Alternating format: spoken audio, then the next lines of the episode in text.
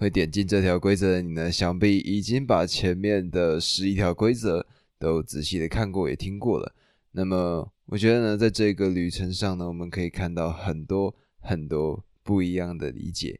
那从哲学、神学、心理学各式各样的角度切入，然后重新的带我们去理解到让自己变得更好的各式各样的方法。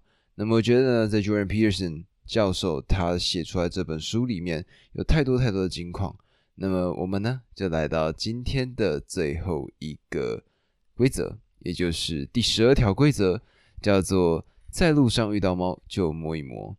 那么在前面的几条规则里面呢，大部分我们所遇到的状况、各种生活的痛苦，很多时候都是因为自己的一些疏忽所造成的。那前面呢？我觉得他用了很多的方式来告诉我们说，要怎么样去做到一个可以把我们的生活变得更好的一个方法。他用很多很多的方式来告诉我们要怎么做。那但是其实生活中还是有很多部分我们是不可控制的，比如说家人生病，或者遇到了各式各样的苦痛。那这种时候，并非我们。可以去控制的，那这种痛苦，我们到底应该要怎么样去接受它？应该要怎么样去处理它呢？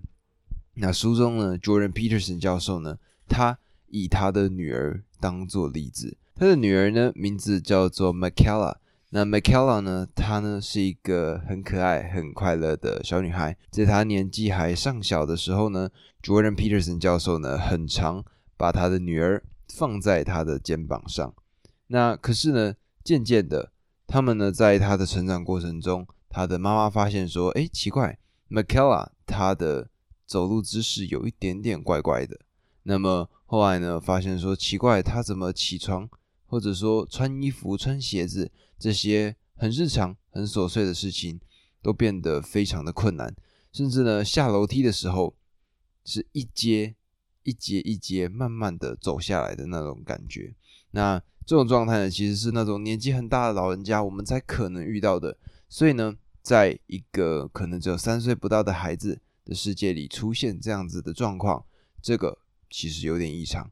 所以呢，当时 Jordan Peterson 教授呢，他就带着他的女儿 Mikela 去找了各式各样的医生，结果呢，一查才发现说，Michaela 她患上的是。儿童风湿性关节炎，那这种症状呢，就会导致说他呢会有各式各样的关节疼痛，那也就可以解释为什么他会有这么多没有办法做的活动。那么这样子之后，得到了这样子的情况之后呢，当然 Jordan Peterson 教授他呢就开始带他的女儿各地去求医，然后施打了很多不一样的药物。那甚至呢，跑遍了全世界去寻找正确的一个疗法。那么在这个过程中呢，是非常非常艰辛的。那当然，在书中呢，他也透过了一系列的方式，慢慢的他变得越来越好。那甚至呢，到后面呢，他做过了髋关节的一些置换手术之后，那渐渐的，他变成一个很健康、很快乐的一个人。那么。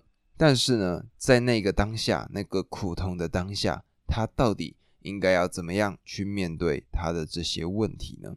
那其实 Jordan Peterson 教授跟他的老婆在这个过程中，他们渐渐学会了一件事情，也就是各位，我们来思考一下：如果今天是国泰民安，然后很快乐、很开心的时候，我们呢可能会去思考三个月的规划、六个月的规划、一年的规划。五年的规划，甚至是十年的规划。但是如果现在这个当下有一只鳄鱼，它咬着你的腿，那么你还有时间去思考你的未来吗？这个时刻，你呢只能在很短的时间里去思考下两秒的事情。那么这个呢是 Jordan Peterson 教授他呢在面对到苦痛的时候的一个解法。那 Jordan Peterson 教授呢，他在跟着 Michaela 一起对抗。这件风湿性关节炎的这个症状的这个期间呢，他们确实是不知所措的。那他在书中呢是这样写的：他说，日常生活的压力不会只因为有场灾难击垮了你就紧急刹车，所有该做的事都还是得做。该如何应付这一切呢？他们学到了几件事情。每天腾出一些时间讨论与思考这个疾病或其他危机，以及应该怎么样去应对跟处理。除了这段时间之外，都不要去讨论或想这件事情。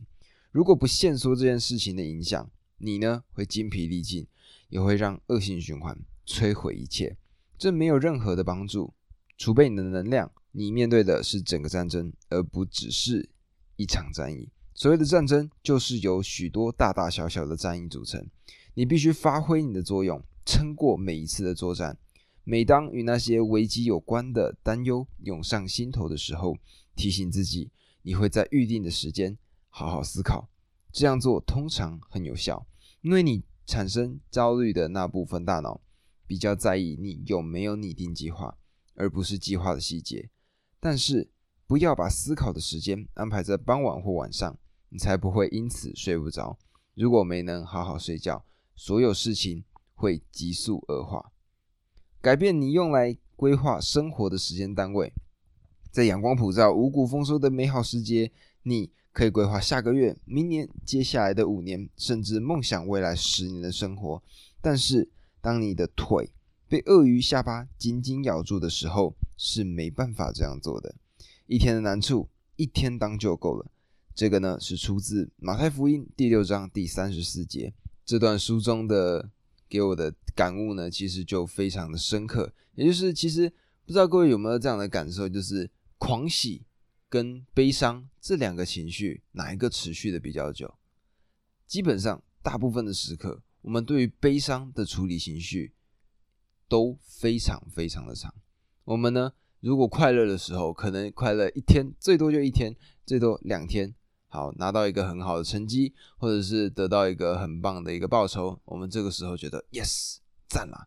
可这个时刻呢，我们会看向下一个目标，然后持续的向前。所以这个快乐呢，它其实持续的没有那么长。但是呢，如果举个例子，像是失恋好了，比如说我身边的朋友，他们如果失恋遇到这样的情况。那种修复的期间是非常非常长的，他要走了很长一段时间，才有机会将自己内心的那些伤痕一点一点的补好。那为什么呢？为什么快乐的时候我们就是可能一下下就没有这样子的情绪了，但是悲伤的时候却应该却必须要花这么长的时间呢？如果我们仔细去花时间去思考，这个其实是有一点不合逻辑的，因为快乐。跟情悲伤都应该是情绪，而这个情绪，照理来讲，我们消化时间应该要是一样的。但当然，我也相信，就是我现在讲的这些呢，在真正面对到情况的时候，还是会很挣扎。但是，我认为这个书中所提到的这个理念、这个概念，其实就是一种让我们仔细去思考我们现在所面对到的一切的最佳的方法跟解法。那这个呢，就是我自己在看到这一切的时候得到的一个感触。那么，除了将自己的这个规划的时间间断，然后不要去花那么多时间在思考这些悲伤的情绪之外呢，他呢也提供了一个我觉得很可爱的一个方式。他呢提到的是他家附近的一只小猫，叫做 Ginger。那这个 Ginger 呢，它是一只野猫。那么 Jordan Peterson 教授呢？他在帮 Michaela 治疗的这个期间里面呢，他呢偶尔会去停下时间，稍微轻轻摸一下这一只 Ginger Cat，这只叫做 Ginger 的小猫。那么它呢在这个过程中稍微的放松了一下自己，那他觉得呢这样子一个很简短、很小、很确定的一个快乐，他非常非常的喜欢。那这个呢，也是他短暂脱离这个苦痛的一个很好的方法。那么这个呢，让我想到的是村上春树先生，呃，非常有名的作家，他呢所写的一段，我记得很经典、很经典的一个作品，叫做《小确幸》。那么他呢是出自兰格汉斯岛的午后。那这本书呢，他就明确的将“小确幸”这一个名词，确切的做了一个阐释。那么什么是小确幸呢？小确幸就是微小而确切的幸福。那举例来说，你呢突然摸了一下口袋，找到了一个十块钱，或者呢你今天走在路上，那看到了一朵很漂亮的花，或者呢走进面包店的时候看到刚出炉的面包，那这种很简单而且很确定的一个幸福，就是小确幸的一个很明确的代名词。那我认为呢，村上春树或者是 Jordan Peterson 教授，他们呢在面对到人生的这个解法上，其实是蛮相近的。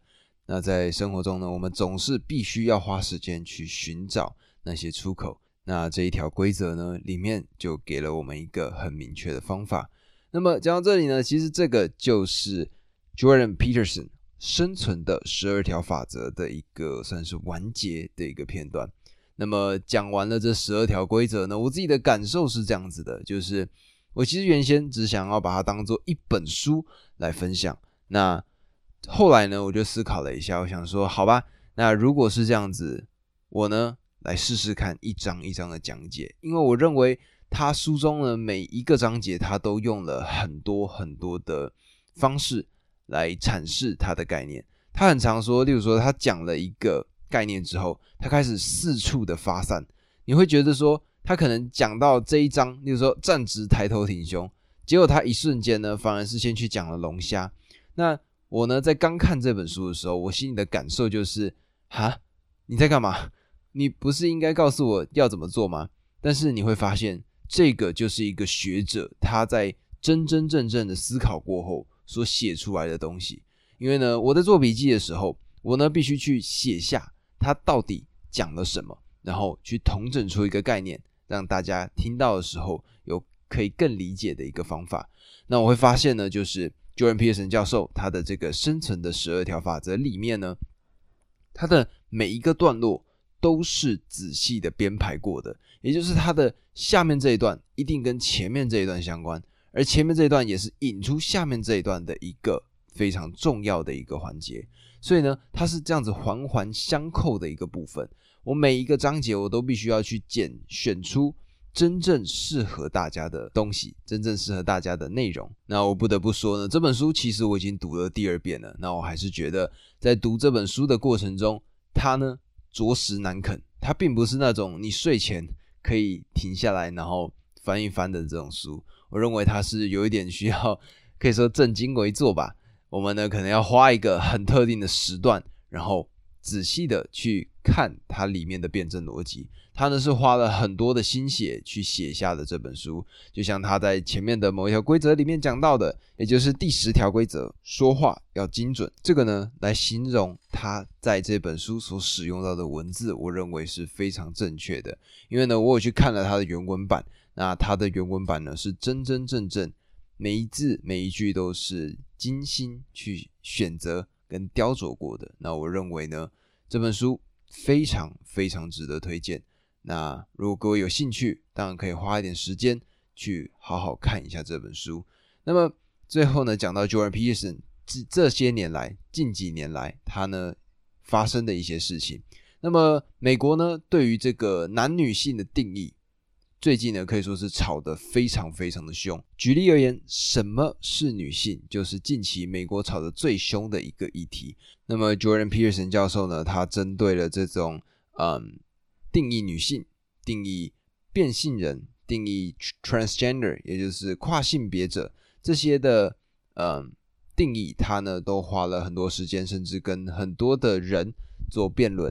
那么这样子的一个思考模式，或者说他的发言方法呢，让美国或者说呃这些心理学界的人们觉得他的这个作为是没有那么。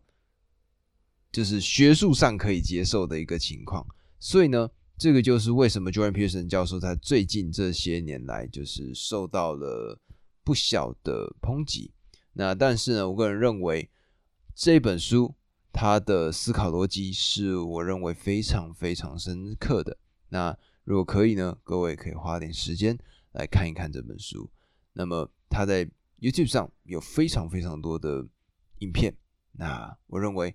在看他讲这些内容的时候，你呢可以感受到的是，这个人他是一个真真正正真材实料，有去看过书，然后真正仔细思考过的人。那么，如果各位有兴趣呢，我认为我可以推荐一个 podcast，节目，叫做 Joe Rogan。那 Joe Rogan 呢是美国的一个非常重量级的一个 podcaster，他呢是一个很有名的主播，那同时呢他也是 WWE 的评论员。那么 Joe Rogan 呢，他三度邀请了 Jordan Peterson 来到他的访谈。那每一场访谈呢，基本上都访问了一个半小时左右。那么在这些访谈中呢，你就可以看到他的一些理念。那么当然，他是全英文的。如果有兴趣、有机会的话，各位可以去听听看。那么我相信你会有所收获。十二条规则让我们变得更好，让我们去迈向更好的人生。我认为这个就是最棒的一个答案吧。那么十二条规则就这样，我们终于把它讲完了。希望各位呢在听到这个 podcast 的过程中有所学习，然后跟我一起去努力，一起成长。我觉得很快乐。然后就是看着后台越来越多的人，那跟我一起听 podcast，跟我呃互动，我觉得是一件很快乐的事情。那么当然最重要的就是，如果你喜欢这集 podcast 的话，帮我留个五星好评，然后分享给你身边的朋友，帮我按个关注。那么我们呢，一样继续每天分享更多的知识。那明天见，拜拜。